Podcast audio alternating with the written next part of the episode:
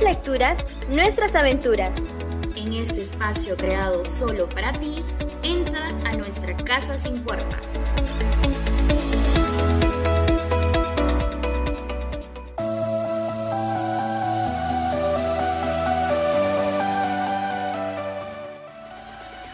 Buenas tardes a todos. Hoy lunes 11 de octubre tenemos un excelente programa para ustedes. Les saluda Kiara Castillo.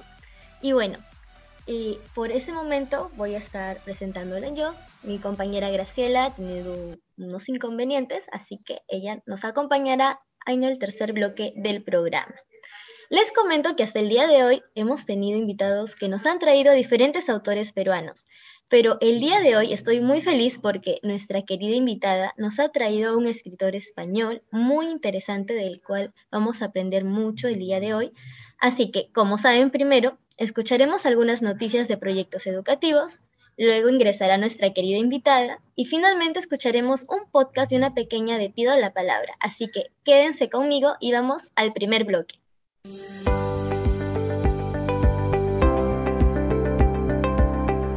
¿Hay nuevas noticias? Claro, ¿no te enteraste? Cuenta, cuenta, cuéntame el cuento.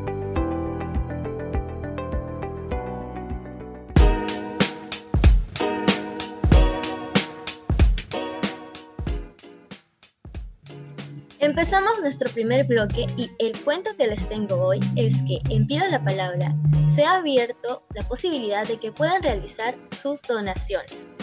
Queremos llegar a más niños y a más niñas y brindarles las herramientas necesarias para que desarrollen el hábito de la lectura. Este es el propósito de Pido la Palabra, leemos juntos.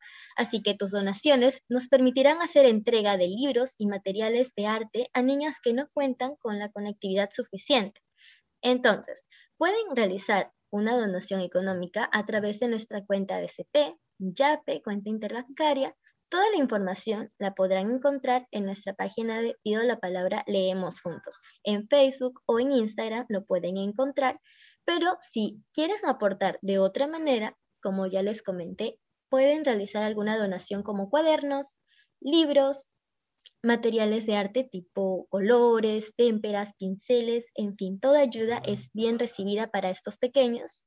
Y también aún estamos con la convocatoria de voluntarios, así que no duden en escribirnos en nuestras redes que estaremos muy atentos a sus comentarios. Por otro lado, les cuento que también en Pido la Palabra, el 29 de septiembre se dio el cierre del ciclo agosto-septiembre de nuestra elipse de lectura. Nos sentimos muy, muy, muy agradecidos por cada uno de los momentos compartidos con nuestros lectores y voluntarios, así que queremos agradecer a todos los papitos y mamitas por permitirnos acercarnos a sus pequeños y crear en ellos este hábito de la lectura. Aprendemos muchos de ellos también, así que todos ganamos en este proyecto. Asimismo, queremos extender un saludo de gratitud a cada persona que permite que nuestras sesiones se hagan posibles. Esperamos que pronto nos encontremos de nuevo y creo que ya este 6 se ha abierto de nuevo, si no me equivoco, el ciclo de elipse de lectura. Así que si conocen algún pequeño que le guste leer y quiere ser parte de Pido la Palabra, también nos pueden escribir a tu hermanito, a tu primito que está todavía en, en la época escolar, nos puede escribir para ser parte de nuestra elipse de lectura y así grabar podcasts que serán subidos a Spotify, como ya saben, para que todo el mundo pueda escuchar su hermosa voz. Por otro lado, también les cuento que en el proyecto de Yo podría ser ella, ¿sí? se está organizando una rifa para reunir fondos para el proyecto. ¿sí?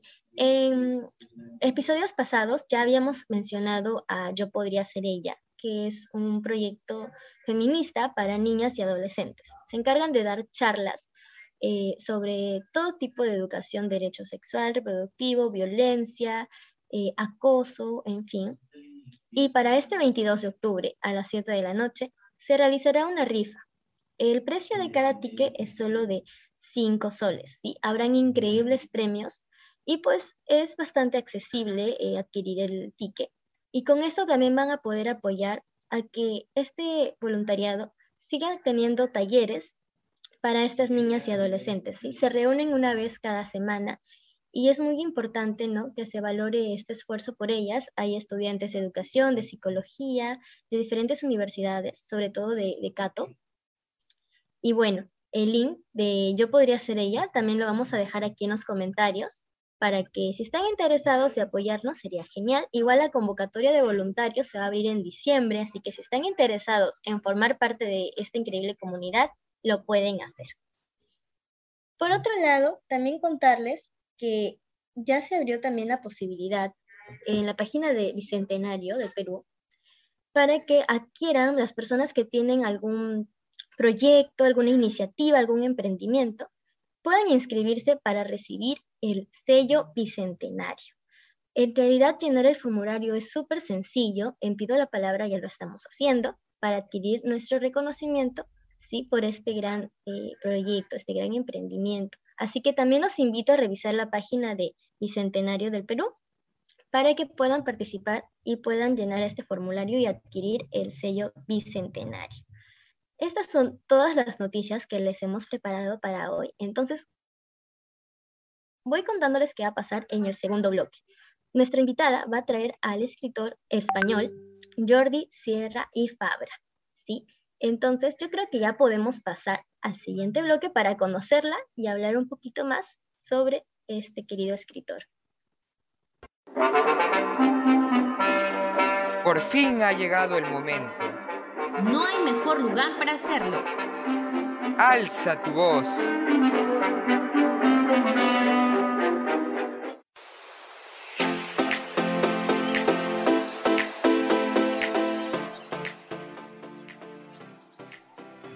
Hola, buenas tardes. Eh, sean bienvenidos a este segundo bloque. Hola, Kiera, ¿cómo estás? Ahora sí te saludo. Hola. Bien, eh, vamos a empezar presentando a nuestra invitada.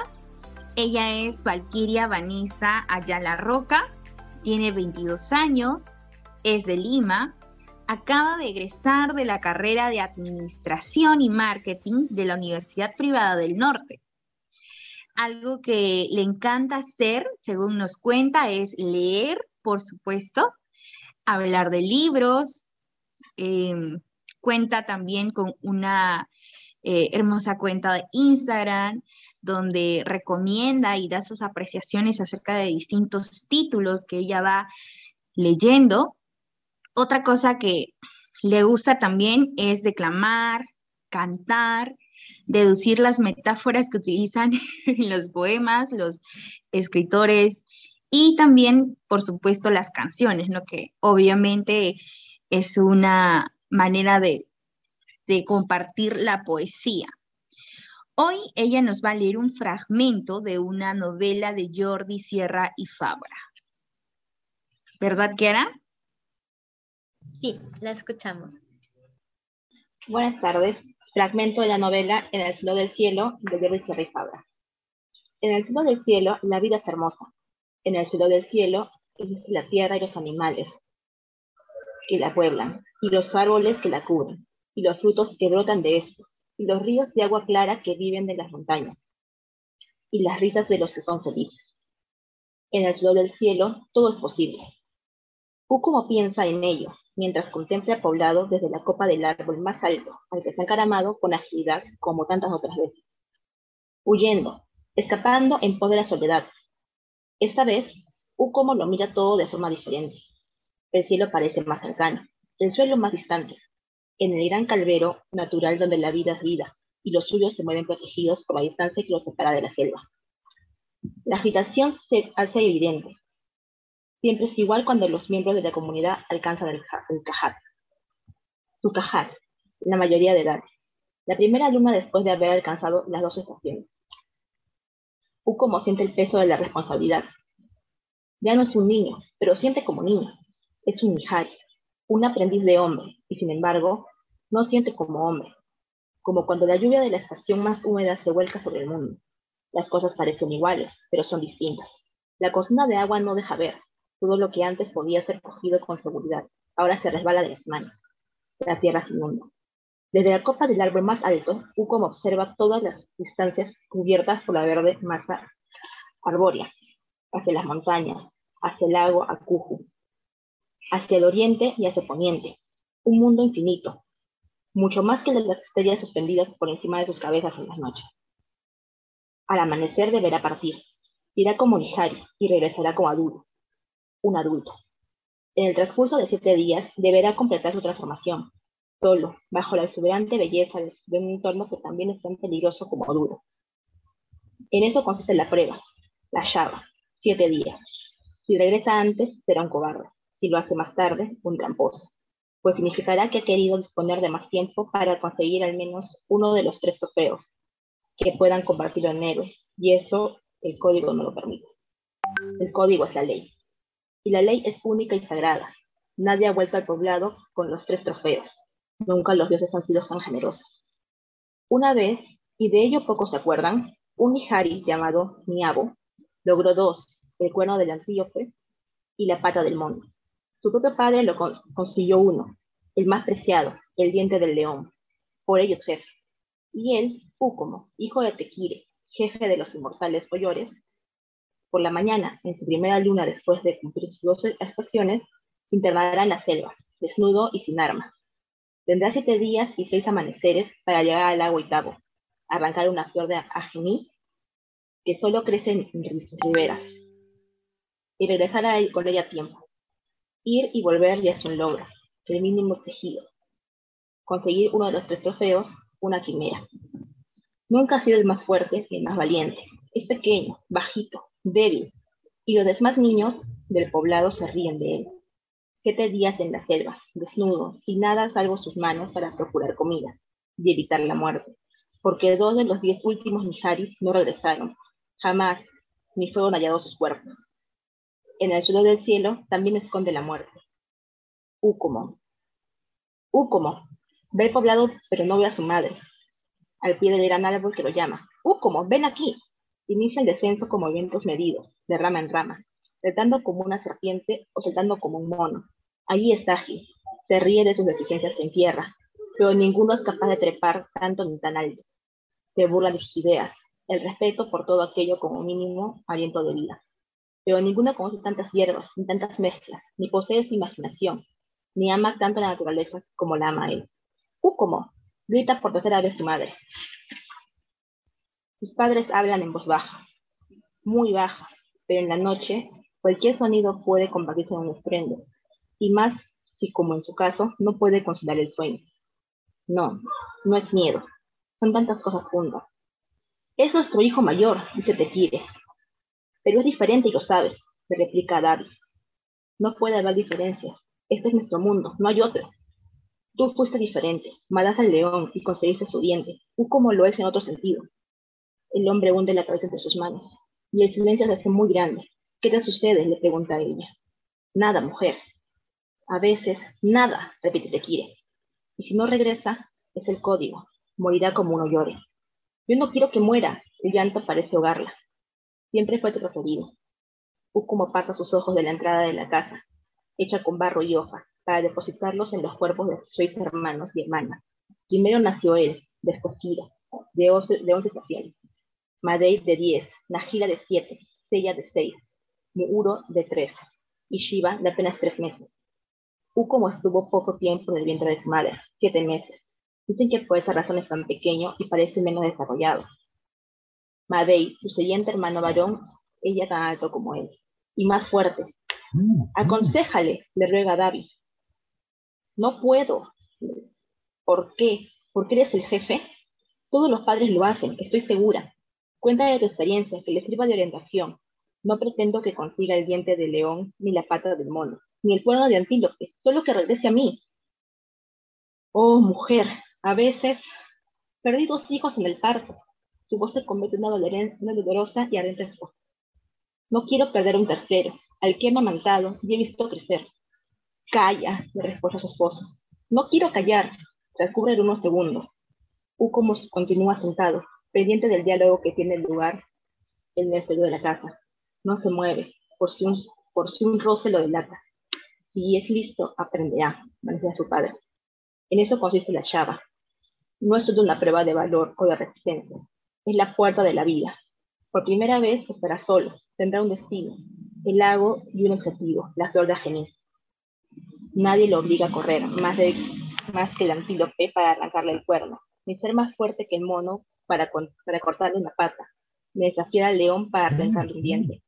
Es un viaje de ida y vuelta nada más. Siete días, seis noches. La soledad obliga a pensar, endurece el corazón. Ha de saber lo que es capaz. Yo sé de lo que es capaz mi hijo. No puedes protegerlo siempre. A veces creo que es como, como es por tu culpa. ¿Por qué no quiere matar animales? ¿Por qué no caza? ¿Por qué estudia el poder de las plantas como una yajira? Mi madre es una yajira, la mejor. Pero es un arte de mujeres. Los hombres no estudian la vida de las plantas. Los hombres no curan. Ah, te quieres, te ella. Eres jefe porque un día mataste un león, pero a veces no sé qué clase de hombre eres. Cuando me elegiste, mientras te purificabas, me sentí afortunada y te esperé casi tres estaciones sin importarme. Feliz. Diré una vieja de seis estaciones saliendo de la pista. Pero todo mi amor de esposa se hace pequeño en comparación con mi amor de madre, y tú deberías saberlo. El silencio reaparece. Tú como se tiende, como si, por si ellos deciden acostarse. No sucede nada, pero calla siempre que hablo del león, pregunta David. Tequilla no responde. Ucomo se incorpora de nuevo y asoma la cabeza muy despacio por el hueco de la puerta. Envuelto en las sombras interiores, ve a su madre poniendo una mano amante en el brazo de su padre. Y ve cómo él tiene la cabeza baja, hundida en su pecho. El resplandor de la última hoguera, ahora compartida en brasa, arranca destellos oscuros de su rostro. No es la imagen del hombre fuerte ni del jefe poderoso. Es una imagen desconocida que le arrebata el aliento. Te quieres, susurra David. Otra pausa larga.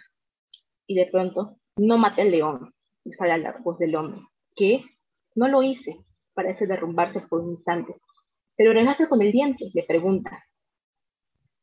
El león estaba muerto. Confía en su secreto largamente guardado. Muerto de viejo, ¿comprendes a David? Yo no luché contra él, me lo encontré. ¿De caso debía contarlo? El destino lo puso en mi camino. Los dioses me lo regalaron. Gracias a ello he sido jefe y gracias a ello me convertí en un guerrero. Oh, te quiere. La mano de su esposa recorre su brazo hacia arriba, hasta detenerse en su rostro. Entonces los dos se funden en un abrazo singular. U como no sabe si su padre llora, su madre sí. El código dice que los hombres no pueden llorar, porque entonces se convierten en espíritus de ellos mismos. Hasta aquí el fragmento de En el sol en el cielo.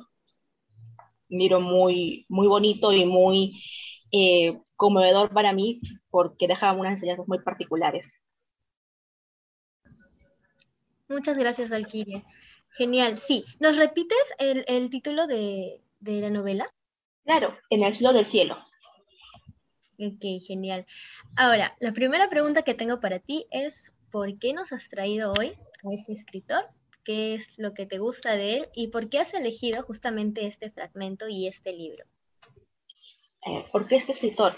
Este escritor lo escogí porque tiene una particularidad para crear personajes y encajar y meterse en la mente de un niño de 12 años o en un niño de 15 años y crear un personaje a partir de ello.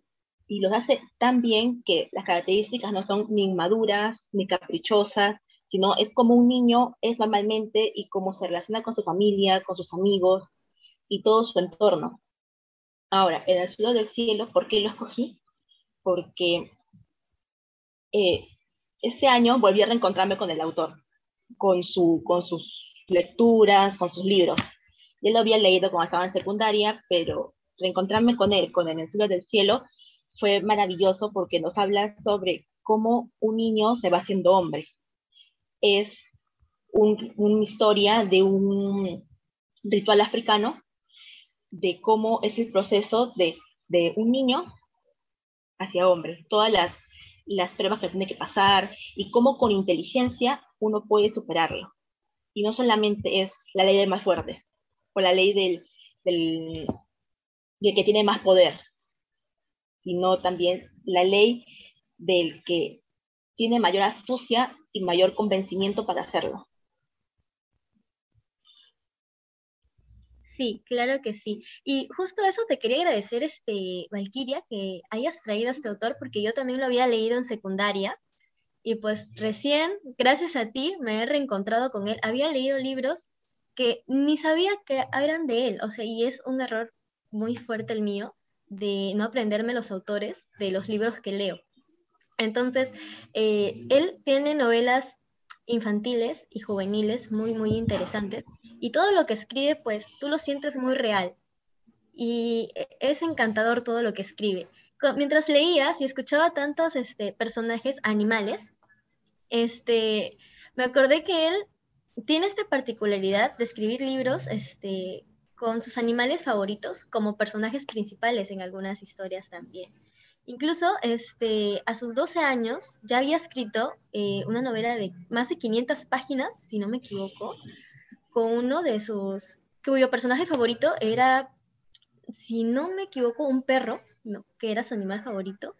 Y, y wow, yo estaba así cuando empecé a leer su historia. Había muchos datos curiosos de, de este escritor, ¿no? Como el hecho de que él desde pequeño es, era tartamudo, es tartamudo. ¿no? y esto le trajo pues muchos problemas, pero es un excelente escritor y, y wow, ¿no? Tú también tenías muchos datos curiosos que contarnos de, de este sí, sí, como tú dices, Kiara, este escritor era, tenía el caso particular que era que es tartamudo. Él no se podía comunicar mediante palabras orales, pero él muy bien se comunicaba de manera escrita.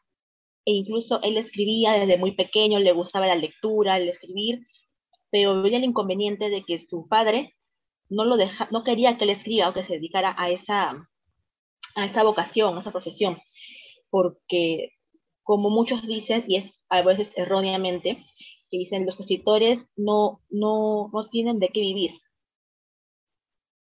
o se van a morir de hambre. Y no quería que él escriba, pero él luchaba por su sueño. Incluso él en sus palabras, en una biografía que que le hacen, él dice de que su padre lloraba cuando lo veía escribir. Porque no quería, o sea, no, quería imaginarse el futuro de su hijo que le venía con la escritura. Qué fuerte. Sí, completamente fuerte, porque imagínate un niño ver a su padre que, que esté llorando porque no quiere que se dedique a eso, porque siente de que no va a ser una relación de que no va a tratar bien. Debe haber sido chocante para el autor.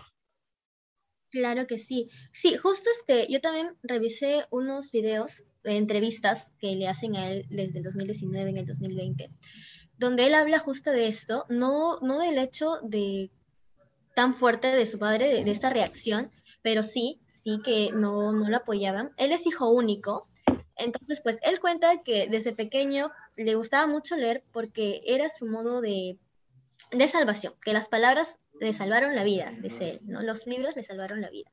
Y es que pues con tantos problemas en casa, ¿no?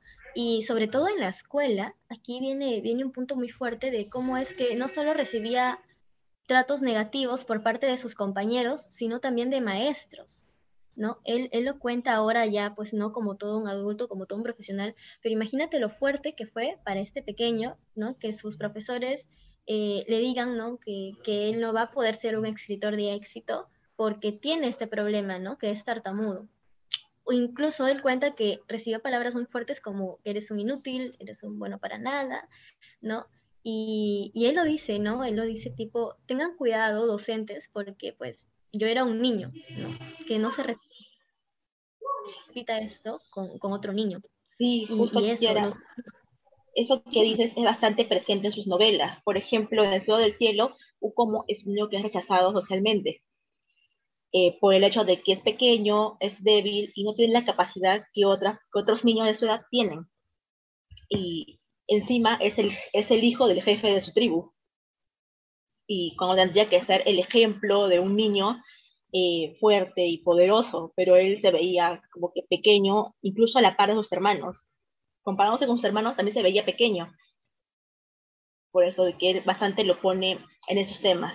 También en el libro Los demás de silencio, que leí hace poco, él también habla sobre eso. Eh, sobre todo, no en el tema, porque ya, ya no es tanto el nivel de si eres fuerte o no, sino nos habla sobre una, una niña que ha sido víctima de un abuso sexual. Y ella como al denunciar ese abuso, es, es víctima de ojos que son muy malos con, hacia ella y de enojos, de insultos de la gente que ni siquiera sabe cuál es la realidad de la historia. Y en esos dos esquemas como que el autor bastante profundiza en lo que es el bullying y cómo la sociedad puede afectar en la personalidad de un niño. Claro, claro que sí, sí. Él habla justo de esto y también del apoyo, ¿no? Que se le debe dar la familia a los pequeños con esto, ¿no? Él cuenta, ¿no? Lo de su papá y, y dice una frase muy bonita, ¿no? Que es que él como artista se siente muy comprometido con lo que puede llegar a hacer sentir a las demás personas, a las personas que le leen, por ejemplo, ¿no? Y dice, no, esta es la recompensa más grande que un artista puede tener y que no debe ser medida con el dinero, ¿no? Entonces, él también se expresa mucho hacia los jóvenes, a alentarlos a seguir lo que ellos quieren ser, porque muchas veces recibimos estas frases, ¿no?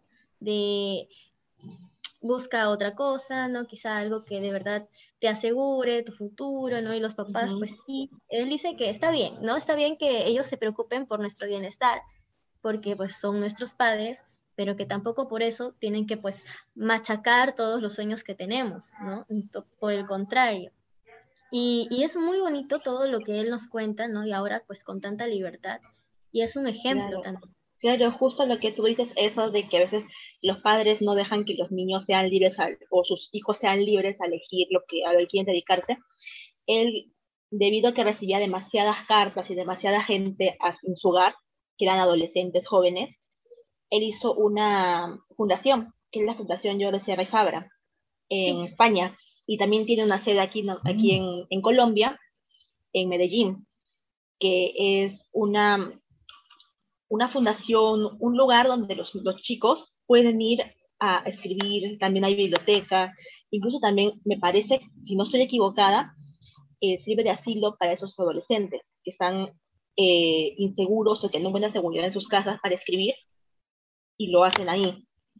Él dice de que recibía, recibía demasiadas personas en su casa y sus puertas siempre estaban abiertas para, para todo joven que quería, que quería ir, quería hablar con él, que quería quizás descubrimos de su obra.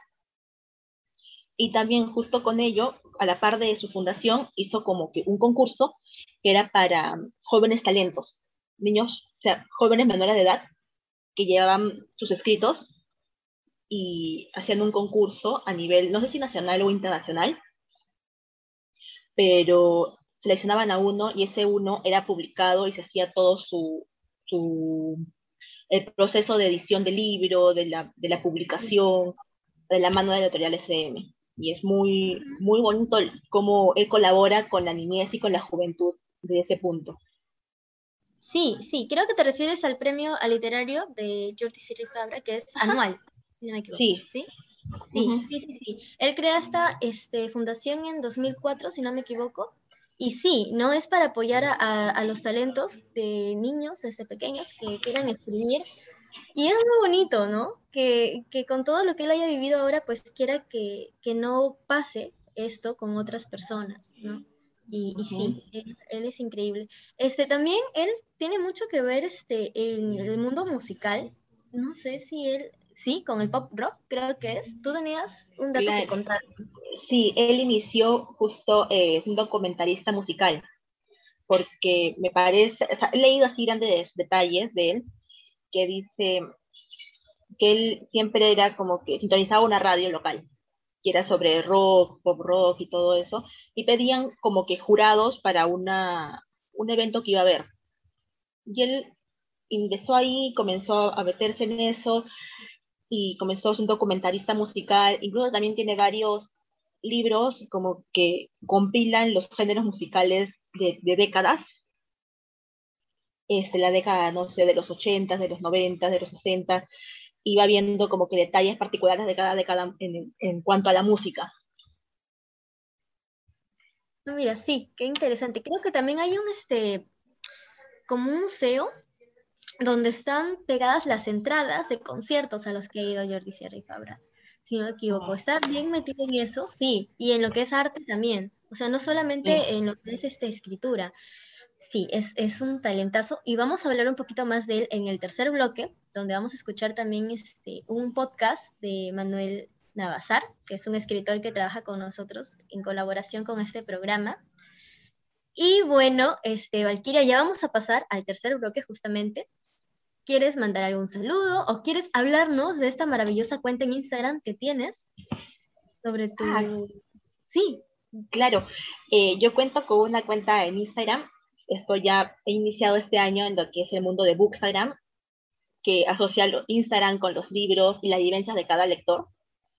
Eh, ahí yo reseño o hablo sobre libros, eh, ya sea por historias o por, por posts y todo ello. Hago reseñas de libros juveniles, pero también, como has visto, a veces hablo de libros infantiles o de libros que en algún momento han llegado a mí y que me han, me han chocado, pues no, han tocado mi, mi corazón o que siento que dejan un mensaje que debe ser replicado.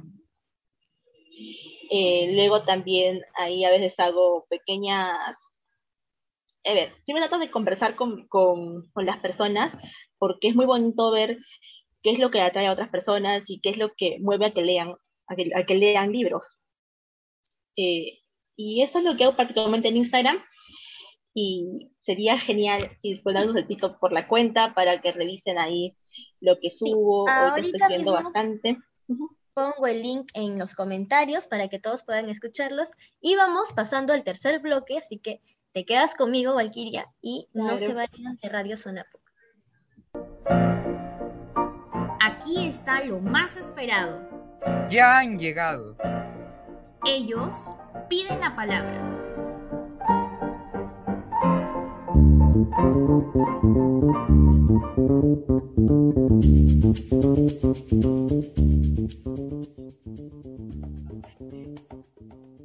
Ya estamos de regreso, nos encontramos aquí con Valquiria. Hoy estamos hablando del escritor español Jordi Sierra y Fabra. Bueno, ya escuchamos a Valkyria leernos un hermoso fragmento de una novela de Jordi Sierra y Fabra. Ahora vamos a escuchar un podcast, Valkyria, de una niña del proyecto de Pido la Palabra Leemos Juntos. Ella es Michelle, tiene 13 años y vamos a escuchar el prólogo del cuento La fábrica de nubes.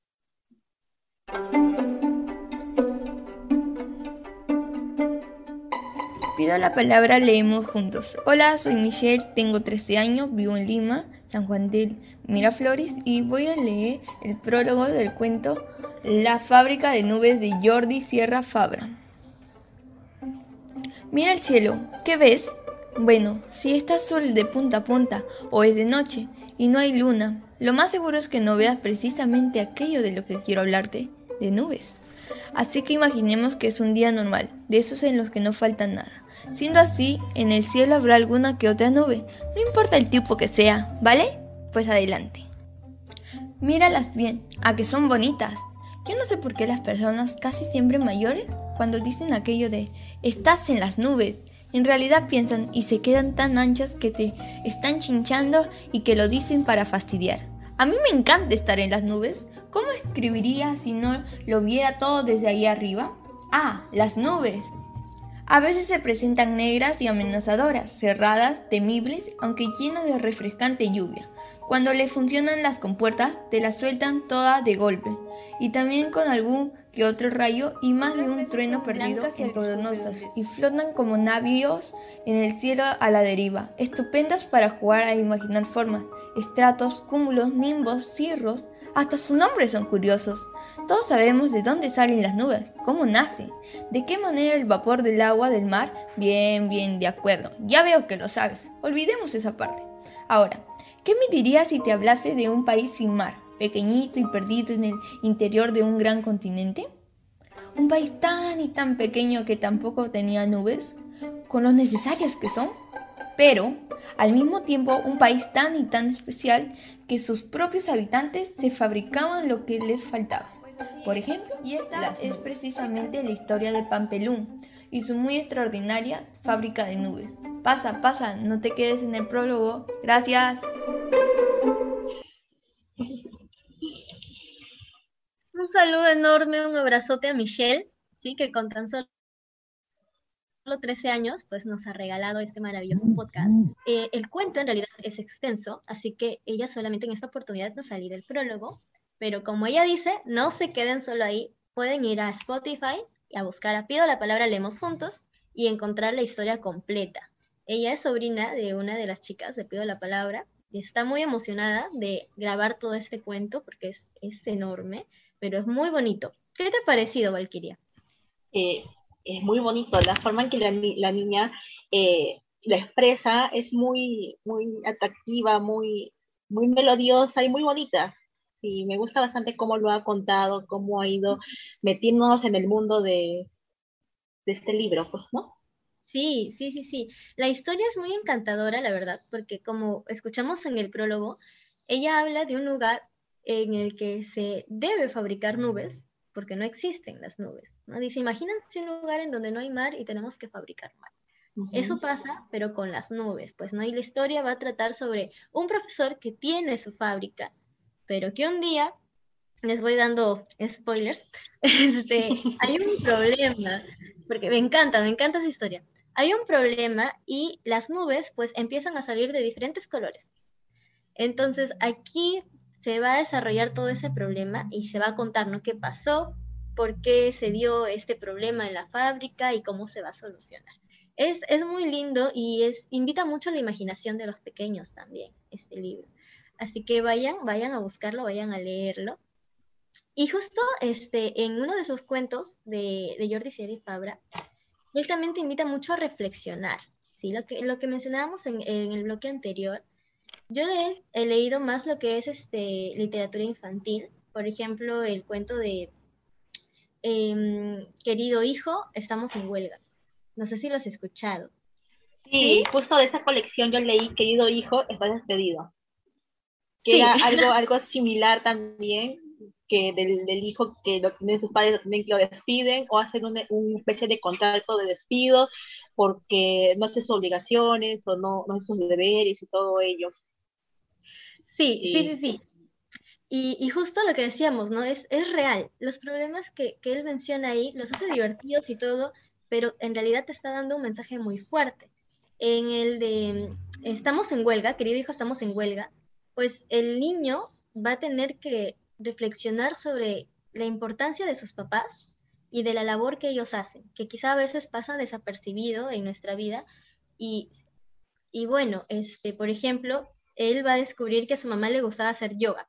Entonces un día la encuentra en la azotea haciendo yoga con ropa deportiva y pues va a quedar tipo, esta es mi mamá, ¿no? Pues diferente a lo que la ves siempre en una cocina, tal vez por acá trabajando. El papá jugando videojuegos, justo era época de vacaciones, y el niño pues va a tener que hacer las responsabilidades que veía a sus papás, tipo cocinar, barrer, limpiar, y va a caer en esto de que, wow, es todo un trabajazo que hacen, pues, ¿no? En mi papá y mi mamá. También los invito a revisar esto. Y pues ahora vamos a escuchar el podcast de Manuel Alonso Navazar. ¿sí? Vamos a escuchar qué tiene que decir sobre Jordi Sierra y Fabra.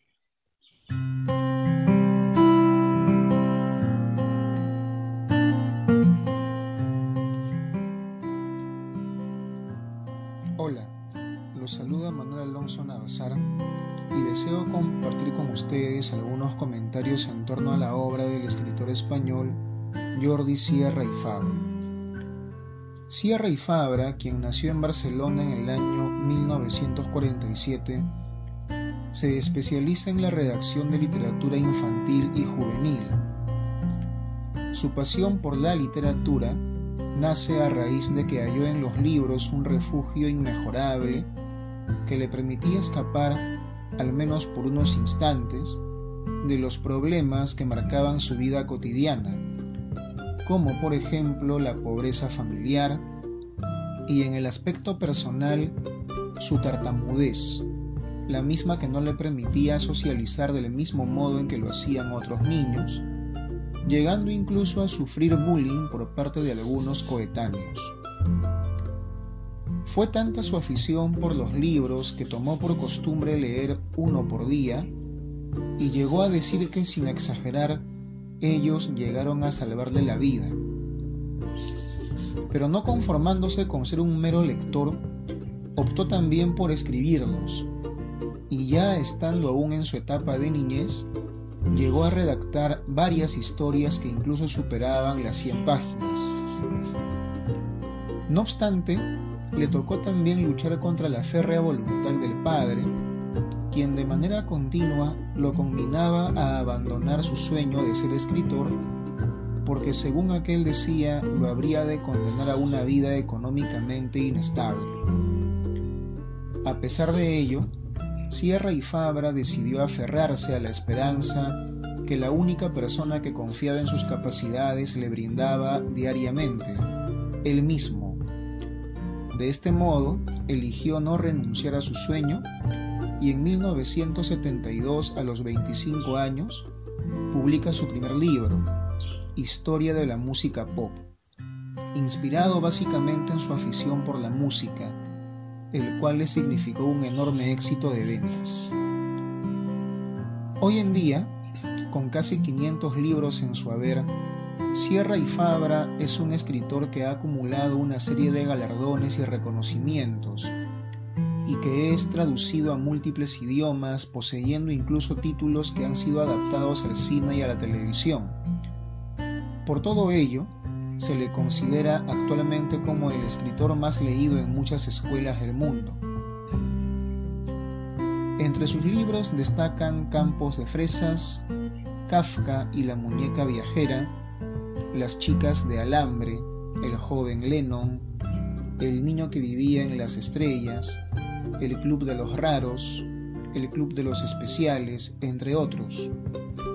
Sus escritos suelen contener un mensaje destinado a orientar a los jóvenes a rechazar todo aquello que les pueda resultar dañino o negativo y optar por elegir los caminos que les resulten constructivos y beneficiosos.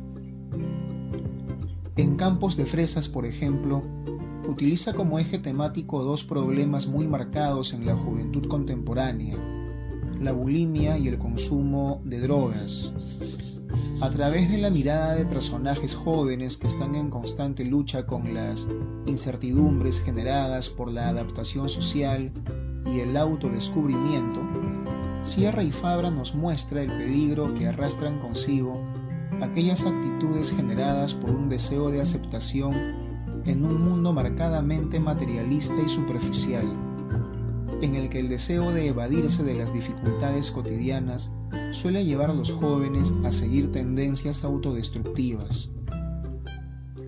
Asimismo, en Las chicas de alambre, utiliza como tema central el mundo del glamour y de la moda para hacer ostensible una reflexión en torno a la repercusión mayoritariamente negativa que los modernos ideales de belleza tienen en el comportamiento de los jóvenes, quienes tienden a establecer sus relaciones sociales basándose en prejuicios que solo llegan a enfocarse en aquello que ven a simple vista, ignorando la esencia misma de las cosas.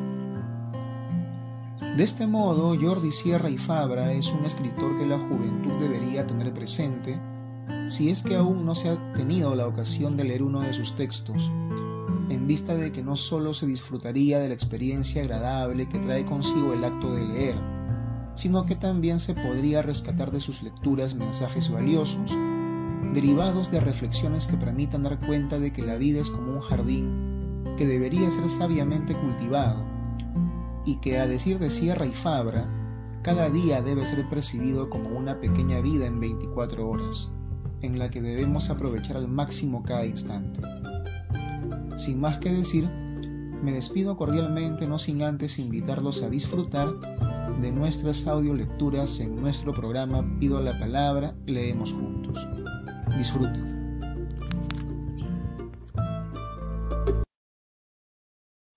Muchas gracias a Manuel Alonso Navazar. Él es eh, el escritor que acabamos de escuchar. Muchas gracias por su podcast. ¿Qué te ha parecido, Valkyria? ¿Qué opiniones tienes ahora con todo lo que has escuchado? Sí, justo lo que decíamos al inicio, que este autor es bastante introspectivo a la hora de, narrar sus su historias, que, que también él, él, sufrió para poder volverse un escritor y tener un nombre dentro de la industria de la literatura juvenil e infantil. Él tiene publicado, como dicen, más de 500 libros y no, es que esté más que con una sola editorial, sino que tiene bastantes, varias ediciones en distintas editoriales, a veces son pequeñas, a veces son grandes, algunas ni siquiera están en su misma eh, país natal, sino están en otras partes del mundo y él solamente ve el libro desde, desde la, lejanía y lo invitan para que él forme parte de su, de su, del sello literario en ese sentido. Y él siempre está con las puertas abiertas. Él dice de que escribir da libertad. Y él influye en esa libertad y trata de exponer también esa libertad mediante sus libros, mediante em, las conferencias que él dicta y todo ello. Sí, sí, tienes razón. Ahora estoy revisando los comentarios y bueno, Graciela se ha corrido del programa, está como espectadora el día de hoy. Que, llamando un abrazote igual a ella y a la pequeña Yulacy, que también nos está escuchando. Es súper chiquita, pero ahí está con nosotros. Un abrazote a ellas. Y volviendo al tema de, de Jordi Sierra y Fabra, sí. Este, justo lo que escuchábamos en el podcast es que él en sus libros habla de problemas, como ya mencionamos, reales, como las drogas, bulimia, ¿no? Desde el punto de vista de adolescentes. Así que su literatura es muy rica para niños y para jóvenes. Así que les recomendamos que vayan a verlo. Y del mismo modo, en sus escritos también evidencia partes de su vida. Por ejemplo, si no me equivoco, a los ocho años tuvo un accidente. Sí, el, justo, a ver, aquí lo tengo anotado, el 22 de septiembre, no se me va a olvidar porque ese día es mi cumpleaños, de 1955, eh, tuvo un accidente muy fuerte y en sus novelas siempre menciona esto a través de objetos como espejos y tantos relatos vinculados a puertas. Dice. por ejemplo, escribió La puerta del más allá, el cuento La mansión de las mil puertas, tres historias de terror de mil puertas.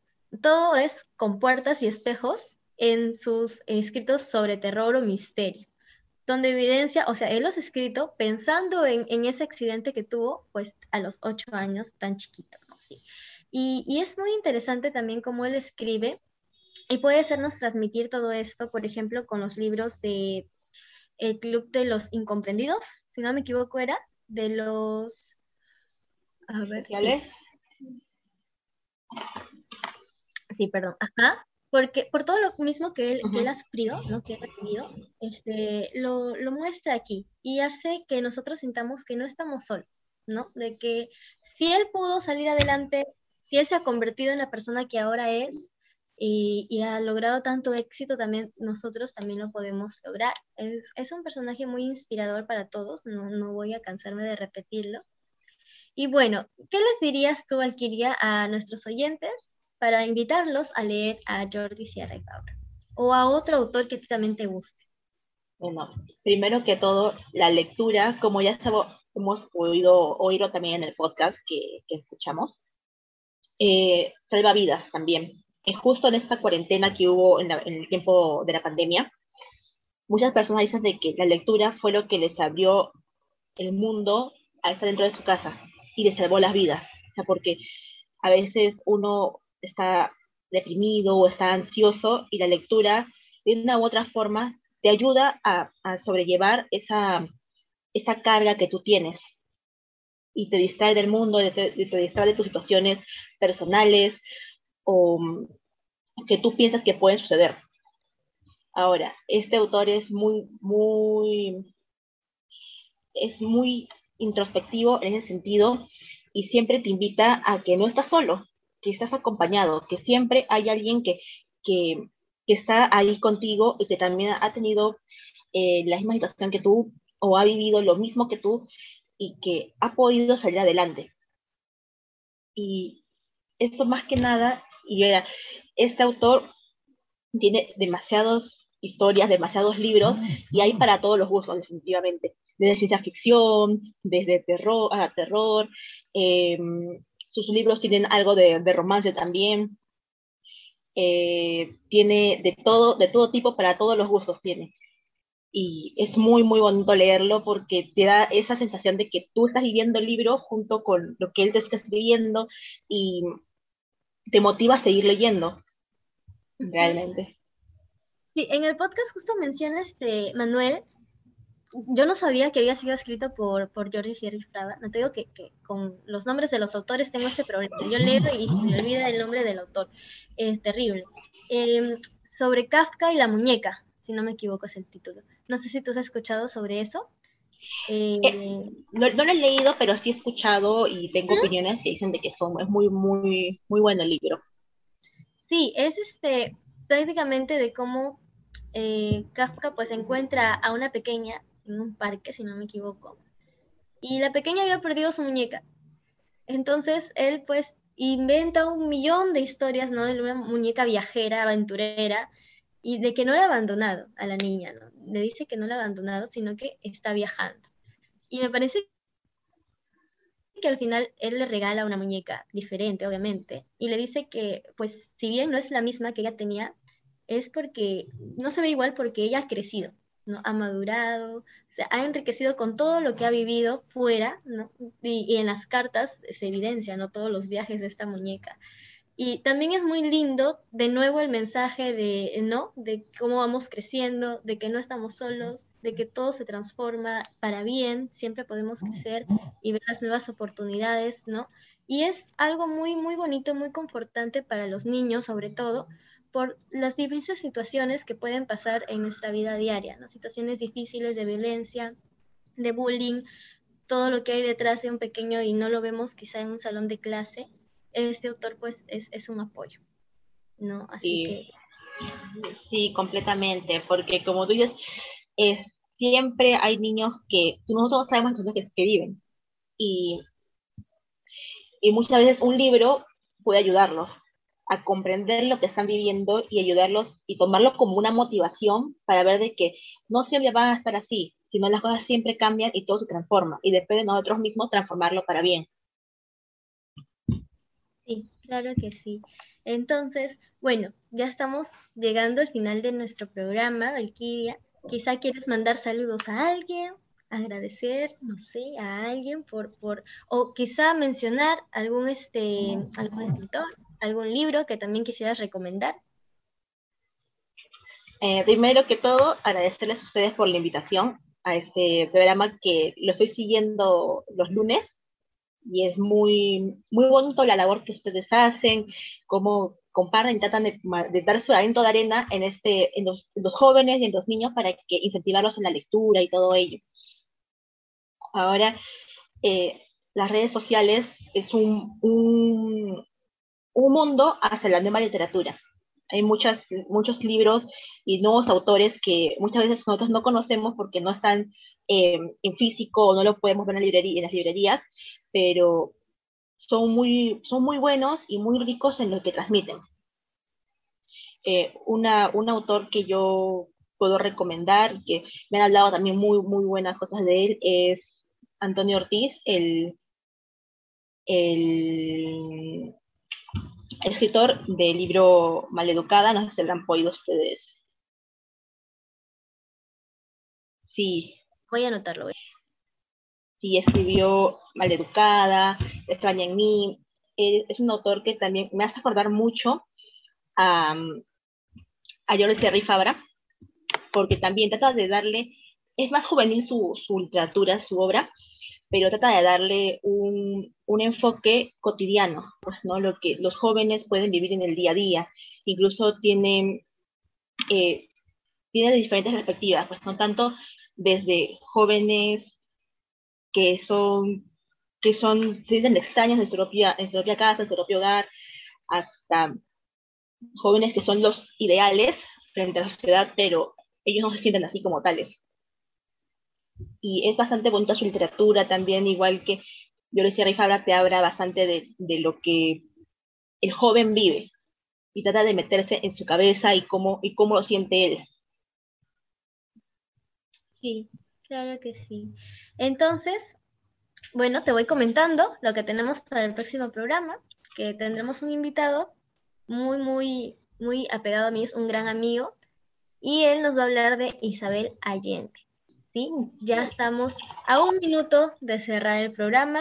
¿Mandaste saludos, Valkyria? ¿Sí? Eh, no mando saludos aún.